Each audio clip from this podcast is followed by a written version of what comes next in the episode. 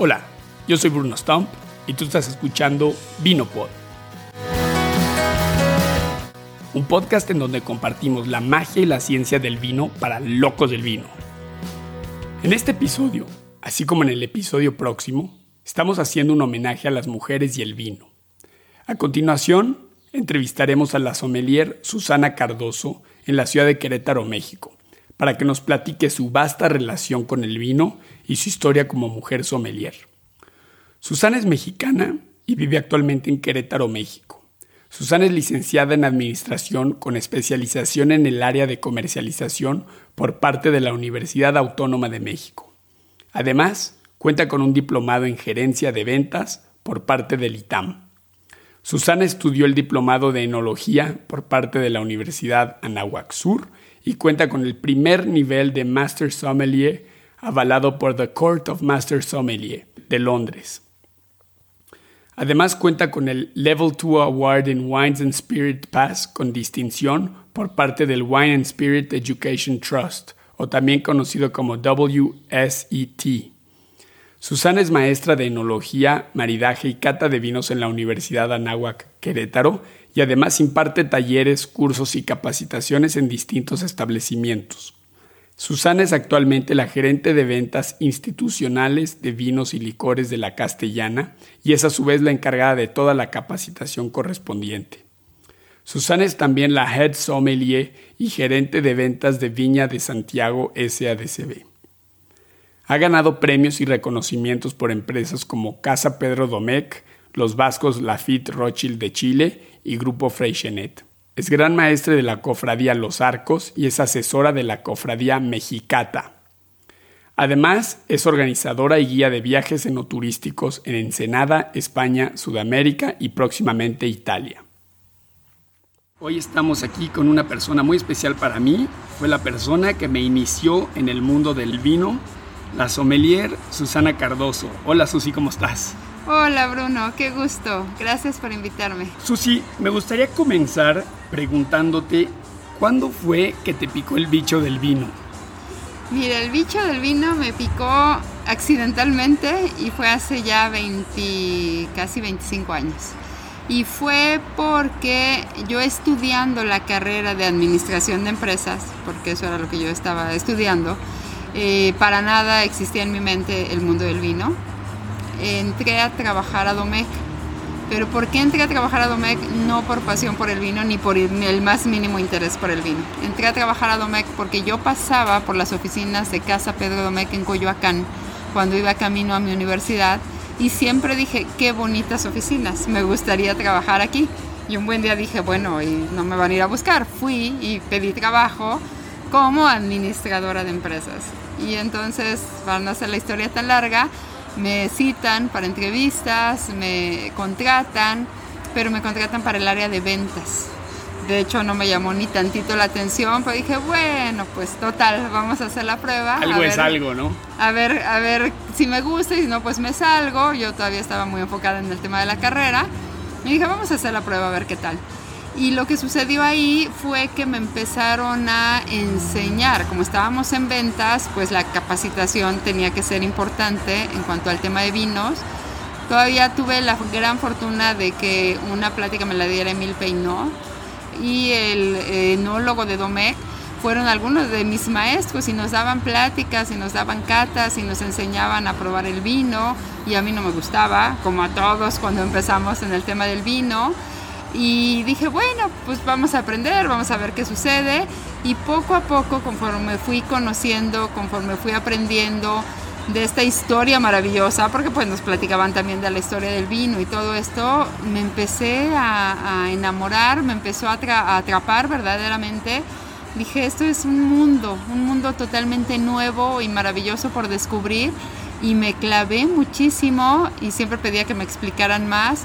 Julio Michaud estuvo muy muy cerca de mí en esto en todo este proceso de conocimiento, de formación y este y cada vez me gustaba más y cada vez quería aprender más. Y bueno, mi trabajo en Domec me fascinó, debo de decirlo. Logré cosas muy interesantes ahí y me quedé ahí fue donde ellos sembraron la semillita del vino en mí siempre se los voy a agradecer. Eh, también me llamó mucho la atención la gran calidad humana de don Antonio Ariza, en paz descanse. Eh, yo decía, bueno, eh, no es posible que una persona de tanta importancia sea tan sencillo, tan amable, tan cariñoso. Insisto, para mí hubo una magia muy importante en Domecq y se puede decir que me cambió, me cambió la, la vida. Yo renuncié cuando nació mi hijo y me dediqué un poquito a ser mamá en esos años, pero ya habían sembrado en mí la semilla del, del vino. Y posteriormente cuando regresé a trabajar, regresé al mundo del vino. ¿Y cómo era el mundo del vino en esos años comparado con el actual? Pues sí que era diferente, porque la gente bebía vino español y la gente bebía vino francés. Y eso era lo bueno en, en el mundo, ¿no? El, vino era elitista todavía en ese momento, era para los grandes eventos, para las clases sociales altas. Era difícil que el vino se comercializara en cualquier lugar y para cualquier persona. Algo que hizo muy afortunadamente Domecq fue el famoso Padre Quino, que fue una visión maravillosa de don Antonio Ariza, de decir, tenemos que hacer algo para que la gente común y corriente, por decirlo de alguna manera y no este, despectiva, se pueda acercar al, vino, ¿no? Y sale el Padre Quino, que Padre Vino, de los anuncios de un día de campo, de la familia reunida, de un vino que no requería un descorchador, que no requería nada, ningún protocolo para beberlo. Y fue también fue una semilla, yo creo, en la mente del consumidor para decir, el vino, pues no es tan difícil, no es tan complicado. Hoy, hoy la gente que critica a Padre Quino le digo, no, no, no, espérame. Entonces yo creo que de ahí se empezó poquito a poquito. Otra cosa que yo valoro y aprecio mucho de Casa Domecq fue involucrar a la gente. Eh, los que trabajamos en cualquier área de Domecq, independientemente que fueras de sistemas, que fueras de cobranza, todos tenían que aprender de vino. Todos tenían que saber a qué se dedicaba la empresa, cuál era su misión, cuál era su visión.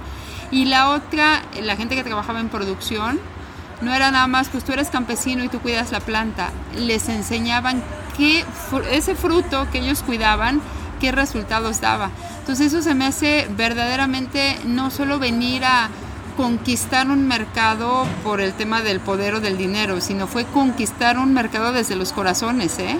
Y de verdad creo que muchos, muchos de los que trabajamos en Domecq quedamos conquistados por todo eso y lo seguimos. Yo creo que sí fue esa semilla que hoy en mí está dando fruto y que me está permitiendo pues seguirla sembrando en más y en más y en más personas. A varios niveles había siempre educación relativa con el vino, ¿no? Independientemente del nivel, eh, gente de intendencia oh, les daban pláticas de vino. Creo que vale la pena mencionar que no estás patrocinada por Pedro Domega. No, no, no, perdón que mencione la marca, pero sí fue mi historia. Claro, fue qué bonito, mi historia, fue padre. mi inicio y te digo, de mi familia, pues sí, mi papá tomaba vino en los eventos importantes y esto, pero realmente no era algo que viviéramos en el día a día y que mis abuelos tenían un viñedo, nada. Yo me enamoré del vino ahí y después pues descubrí que era mucho más amplio, que no todo el vino era Domecq y que había otras cosas ya cuando entro a trabajar a mi reingreso después de, de mi incapacidad, entré a trabajar para otra empresa y pues ahí descubrí que había vinos de muchas uvas, de muchos países, de muchas zonas que no conocía, que me sentí en un inicio como amenazada porque dije, ¿y ahora qué hago con esto? O sea, según yo sabía de vinos y al salir a ver otros mercados, otros productos, dije, no sé nada, ¿qué voy a hacer? No era famoso ser sommelier en ese entonces, realmente había muy pocos sommeliers, pero eh, yo dije, bueno, tengo que buscar algo donde yo pueda aprender esto, porque me sentía muy tonta cuando estaba hablando con los clientes y me hacían preguntas. Y yo, pues, es que no sé, no, pues déjame te investigo y realmente no había mucho en dónde investigar o a quién acudir en ese entonces para que me ayudara. Y dije, tiene que haber algo que se pueda estudiar. Y descubrí que había un diplomado para formación de sommelier y eso quise hacer. No había prácticamente mujeres sommelier. Mi mamá hubo un conflicto ahí con ella cuando le dije, o sea, yo terminé mi carrera de administración, obviamente, pero cuando le dije, oye, es que voy a estudiar para sommelier, ¿qué? O sea, decía, ¿vas a estudiar para borrachos o de qué se trata esto? O sea, no estaban muy de acuerdo, obviamente, especialmente mi, mi mamá, mi papá no tanto, pero este era algo muy raro. Y más que una mujer realmente en mi formación de sommelier yo era la única mujer. No era algo muy común empezaba apenas a desarrollarse este tema pero ya cuando estudié el, diplomado, pues me di cuenta que no sabía de vinos. Y terminas el diplomado y menos sabes de vinos porque dices, es demasiado, es demasiada información, son demasiados nombres, demasiadas regiones, demasiadas uvas, demasiado todo. Y dices, ¿y ahora qué hago con todo esto? ¿no? Como que era una información demasiado grande en poco tiempo que tenías que asimilar, masticar, digerir y no había forma más que viviéndolo.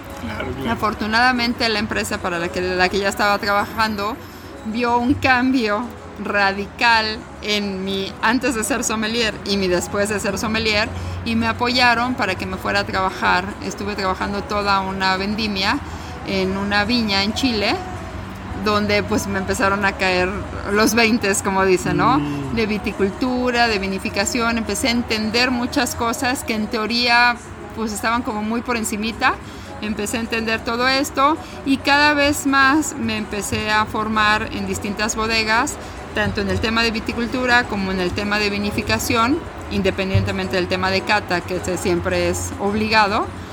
Y pues te puedo decir que llevo 25 años enamorada del vino y no acabo todavía de conocer todo lo que hay por conocer, pero sí estoy apasionada del tema y me di eh, a la misión, por así decirlo, de tratar de compartir, de tratar de compartirlo con cada vez más gente de una forma muy sencilla, muy amable, porque también se presta mucho esto a la fanfarronería, a hacerlo elitista, a hacerlo complicado, mucha pretensión, mucha pretensión y eso me chocaba. Todo mi tiempo de formación me chocó eso. Y dije no, o sea, yo tengo que hacer algo diferente. y pues bueno, es lo que sigo tratando de hacer día ah, con día. Espectacular. Ese es digo, un pequeño eh, paréntesis. Esa es exactamente una de las filosofías de este podcast. Es un poco relatar la ciencia y la magia del vino sin pretensiones. Para locos del vino, apasionados, pero que lo hacemos, pues eh, es este bicho que nos pica, ¿no? Exacto. Eh, tenemos ahí el virus del vino que, nos pide más y nos pide más, pero lo hacemos por, querer cubrir este, este vacío de conocimiento infinito. Exactamente, exactamente.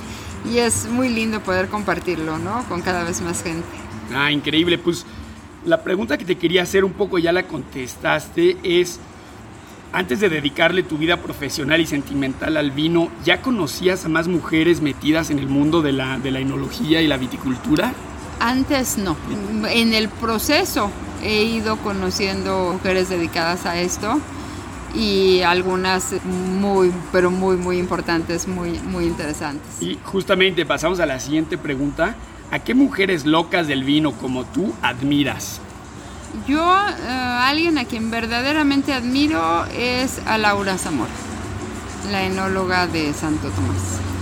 La admiro por toda su trayectoria. La admiro porque aún sin tener un papel que avalara que, que era enóloga, supo llevar adelante a una bodega enorme, la segunda más importante de América, con resultados espectaculares que se siguen este, disfrutando hoy día, con una responsabilidad enorme de una cantidad de etiquetas bárbara, en un mundo, sí, dominado por hombres, criticada por hombres enólogos, ¿cómo que la enóloga? ¿Cómo crees? Y pues ella con toda la humildad, con toda la sencillez y con todo el amor por lo que hace, supo sacar adelante esto, haciendo, pues así como dicen, oídos sordos a lo que se decía. Y la verdad es que si alguna mujer admiro en el mundo del vino es a ella, a Laura Zamora.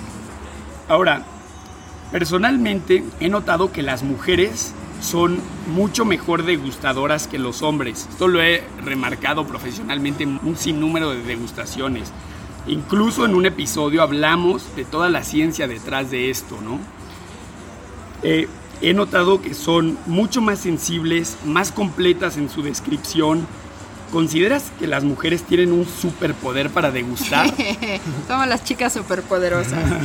No, mira, bueno, yo, yo siento que es un tema de sensibilidad. Y la sensibilidad pues está tanto disponible para hombres como para mujeres. El tema es eh, despertar esos sentidos, dejarlos fluir. Tú sabes que el tema de la cata es esto, es sensibilidad y pues mientras podamos ver, oler y, y, degustar, todos lo tenemos, pero se trata de que te des la oportunidad de desarrollarlo, como todo en esta vida, como digo, el que se quiere dedicar a jugar tenis, oye, ¿puedes? Sí, al principio vas a fallar mil veces, sí, pero si eres constante lo logras. Entonces, el tema del olfato, que es el tema pues más importante para el tema de cata, si te das a la tarea de desarrollarlo, lo puedes lograr, independientemente si eres hombre o mujer. A veces, ¿qué nos sucede? Normalmente las mujeres cocinamos más y eso te permite estar en contacto con especias, con distintas esencias, con distintas cosas. Nos gustan los perfumes, nos gustan las flores y las olemos. Y entonces eso te permite ir generando esa memoria olfativa para que cuando hueles una copa de vino, pues te recuerde a la flor, te recuerde a la especia y por eso yo creo que nos damos a conocer como que tenemos esa sensibilidad más desarrollada, pero es simplemente por esa atención a lo que nos gusta. Pero insisto, creo yo que no es limitante para los hombres, ¿no? De hecho, también conozco hombres con una eh, eh, capacidad olfativa increíble, pero es un tema de que te guste y que te des a la tarea de, desarrollarlo. Un, entrenamiento. Oye, y tú que eres mamá, yo tengo esta imagen de la, la mamá que antes de darle de probar al niño, pues prueba ella, ¿no? Desarrolla toda esta, porque vamos a ver, eh, toda la cuestión del olfato y el gusto de manera evolutiva se crea pues para no envenenarnos, ¿no? Eso es, es correcto. Y entonces, ¿crees que eso tenga algo que ver? Claro, pues la mamá es la sommelier de la casa, porque el catar no es catar solo vinos, el catar es todo. Pruebas la comida de exactamente de tu bebé antes de que se la coma, la temperatura, si no tiene mucha sal, pruebas la leche para ver que no se haya pasado, ¿verdad? Entonces estamos probando todo, pruebas la comida que estás cocinando para satisfacer a, tu familia, el paladar de tu familia. Entonces esa práctica natural, eh, nata, que, surge de alguien que está protegiendo, cuidando la alimentación de sus seres queridos, pues te, convierte en catador. Porque a veces yo pregunto en las catas, oye, ¿quién de aquí sabe catar? y muy tímidamente una o dos personas te levantan la mano, pero siempre pensando en ser expertos en vino. Realmente cualquiera podemos catar y es catar todo, catar la comida, catar los platillos, catar las bebidas, catar todo, es poner tus cinco sentidos en las características o defectos, si los hubiera, de aquello que vas a probar, ¿no? Y ahora, hablando de mujeres, vez que se dice mucho que son las mujeres las que ahora realizan la compra del vino en el hogar. Tú que has estado en tanta comercialización de vino, ¿qué opinas de eso? Sí, definitivamente. Las mujeres tienen un papel prioritario en la selección de las etiquetas de lo que se bebe en casa. Normalmente pues se nos encarga tanto el decidir los platillos como ahora, que gracias a Dios el vino, vamos a decirlo, está de moda y que no es una moda pasajera, pues también muchas veces, oye, y pues búscate un vino, para acompañar o qué les vamos a dar a los invitados. Y entonces sí, cada vez la, la, mujer está tomando un papel más importante en la decisión de compra de los, de los vinos, aunque antes se pensaba que era el señor y a lo mejor lo era, pero ahora las mujeres están involucradísimas y pues yo que doy tantos cursos y tantas catas, este, ahora me llama la atención que hay más mujeres en mis cursos que hombres porque y lo hace mucho oye ¿por qué venís al curso? pues porque cada vez mi esposo me encarga más el que le decida los vinos y quiero saber y quiero entender o quiero en las pláticas de mi esposo con la gente de su trabajo yo también poder participar y poder hablar entonces también en este sentido del mundo del vino, la mujer se está tratando de entender más y además pues es un disfrute maravilloso y el poder como mujer de pronto a la noche sorprender a tu esposo con, oye, mira, compré este vinito, preparé esta cosita, créeme que les cambia totalmente el chip a todo, a lo mejor el agobio que traía uno u otro del trabajo, de lo que sea. Es una forma de reencontrarse, insisto, para mí el vino, la magia que tiene más allá de ser una bebida alcohólica, más allá de ser barato, caro, de tal país o de tal región o de tal uva, de todo lo que quieras, lo podemos olvidar. El vino es un, instrumento o un vehículo que ayuda, yo, yo lo veo a reencontrarse. A mí en, en las catas trato de decirles, a ver, ¿cuántas veces comemos? pero nos atragantamos, engullimos la comida o la bebida o lo que sea y ni te enteraste si estaba bonito su presentación, si estaba equilibrado los aromas, los sabores. Comemos por necesidad. Y esta vida loca que vivimos nos ha llevado a ese extremo. Entonces a mí me encanta cuando digo, a ver, alto, Vamos a hacer una pausa total y vamos a empezar a descubrir aromas y cierra los ojos y, y céntrate en lo que estás oliendo aquí y qué te recuerda y a dónde te lleva. Y son minutos, pero son minutos que te cambian toda una vida. Y a ver, ahora, ¿qué vas a comer? No importa que sea la quesadilla de queso panela, no importa. ¿Qué estás, a ver, qué colores, qué aromas, qué te genera. Hacer esas pausas en nuestra vida yo creo que ya hoy día ya no es un lujo, ya es una necesidad absoluta del ser humano y el vino ayuda un poquito a eso, a la charla, a la convivencia. Normalmente no abres una botella de vino para ti. O sea, eh, y es lo que también tratamos de difundir. La botella de vino es porque vas a reunir a tu familia o a tus amigos. Entonces es ese vehículo de fusión familiar de fusión con tus amigos, con vecinos y a mí eso es lo que me tiene enamorada del mundo del vino. Y por eso quiero que cada vez más gente se enamore de esto, no como bebida alcohólica, no como el efecto de alcohol, sino como el efecto de placer, reunión. de reunión, de relajación, de eh, poner tus sentidos en aquello que estás oliendo, que estás degustando.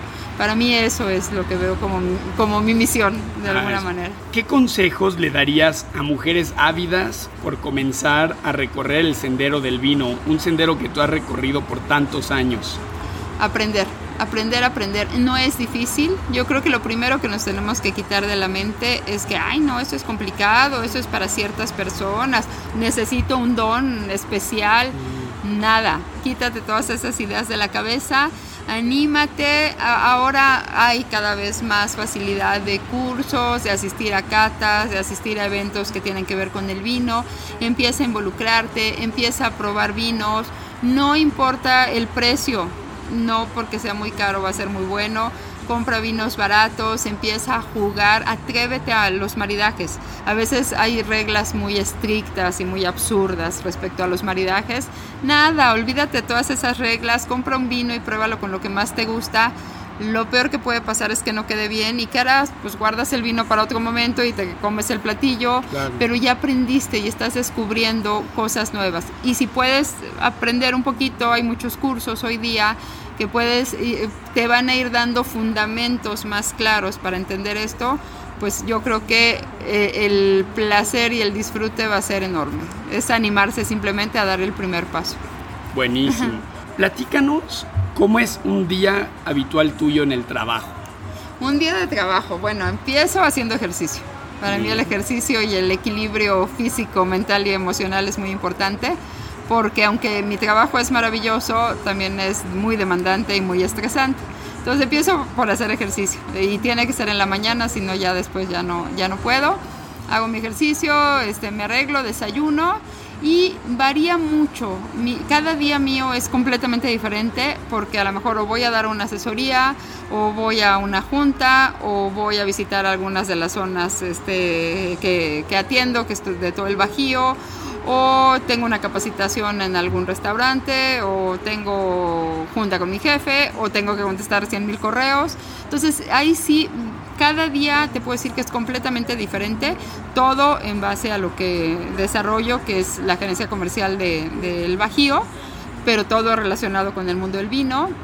Así transcurre la mañana, procuro comer en casa, me encanta comer en restaurantes y ver los platillos y disfrutar a veces una copa de vino, pero la mayor parte de las veces procuro comer en casa para tener una comida saludable, equilibrada. Y en las tardes casi siempre tengo capacitaciones, doy cursos en varios lugares, entonces casi todos los días los tengo ocupados o con una cena maridaje o con una cata o con algún curso de algunos de los que doy. Y cuando no hay curso, ceno con, con, mi familia y ahí es donde tomamos vino. Normalmente al mediodía yo no tomo vino. Me gusta mucho el agua de frutas. Que de hecho es algo que se aconseja, ¿no? Claro, no puedes estar todo el tiempo tomando vino. Hay, hay días que doy catas hasta de 20 vinos diferentes es apenas dar el sorbo, mojar tu paladar, si es posible y las condiciones del lugar lo permiten, escupirlo. Y si no, de verdad, nada más un sorbito para mojarte el paladar, describir las características que estás percibiendo, pero no deglutirlo. Y a veces sí, en casa, con la familia, pues abrir una botellita de vino y cenar rico, si hay convivencia familiar. Y si no, pues nada, al fin de semana o algo así pero siempre, insisto, mi día es muy, o sea, de 9 de la mañana a 11 de la noche prácticamente es algo que tiene que ver con, con trabajo, con el vino, pero es algo que no me pesa, porque verdaderamente me fascina hacerlo. Y dar clases cada vez es algo que me gusta más, ah, porque veo cómo la gente va, va disfrutando y va rompiendo muchas telarañas que hay en torno al vino que son limitantes y que alejan a la gente en vez de acercarla.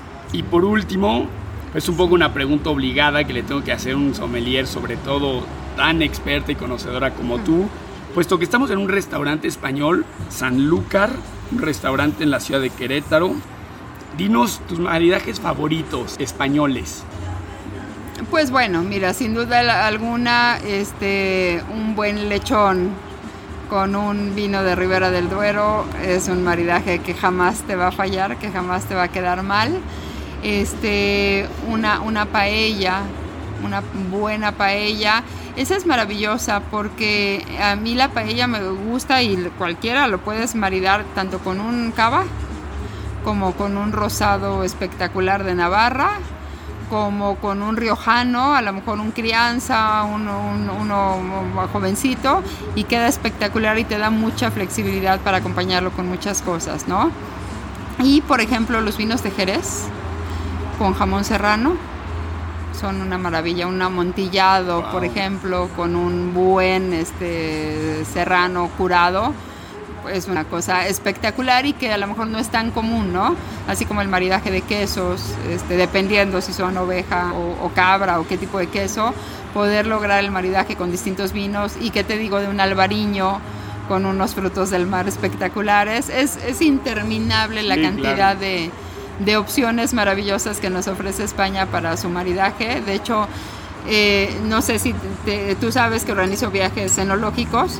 Uno de los países que se visitan obviamente es España y pues justamente eso es lo que tratamos. De cada zona que vamos recorriendo, pues tienen estilos de vinos muy particulares y ayudamos a la gente que nos acompaña a esos maridajes, a esas experiencias gastronómicas, ¿no? De cada estilo de vino, con qué estilo de comida marida, que de hecho se va dando naturalmente, ¿no? Los maridajes mejores son los de las usanzas tradicionales de los pueblos. Claro. Entonces, este, pues ayudar a la gente a descubrir, insisto, y romper todos esos paradigmas e ideas preconcebidas de que si es blanco, no importa qué blanco, a fuerzas va con carne blanca y no importa qué preparación, pues es absurdo.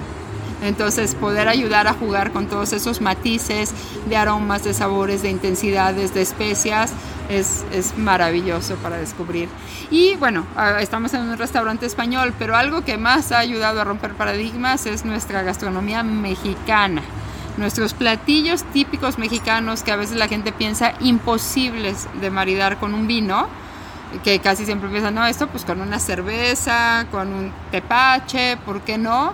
Pero a ver, desde los tacos al pastor, desde la cochinita pibil, el mole, sopes, gorditas y lo que quieras, pozole, todo se puede maridar con vino y eso nadie me lo cree hasta que no se los demuestro. Y es padrísimo, ¿no? Que puedan ir descubriendo la flexibilidad de, bueno, hay tantos estilos de vinos y es tan amplia y tan maravillosa la gastronomía que pues siempre vas a tener algo para sorprenderte. Definitivamente, sí. Y dinos, Susi, ¿cómo te puede contactar la gente?